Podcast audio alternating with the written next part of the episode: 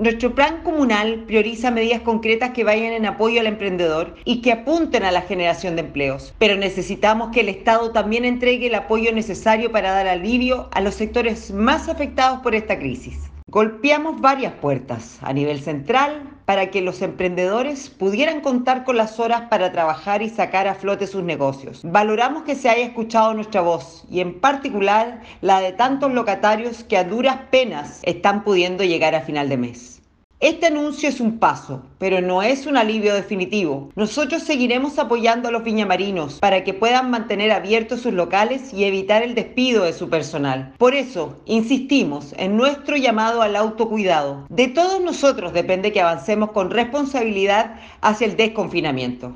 Sabemos que la prioridad ante la pandemia debe ser la salud y vida de las personas, pero no podemos olvidar que hay familias completas que quedarán sin sustento alguno si no se generan acciones adicionales de rescate a la economía local, como por ejemplo una agenda que incluya la disminución del IVA, la extensión de plazos para los pagos del crédito FOGAPE o subsidios al empleo, entre muchos otros.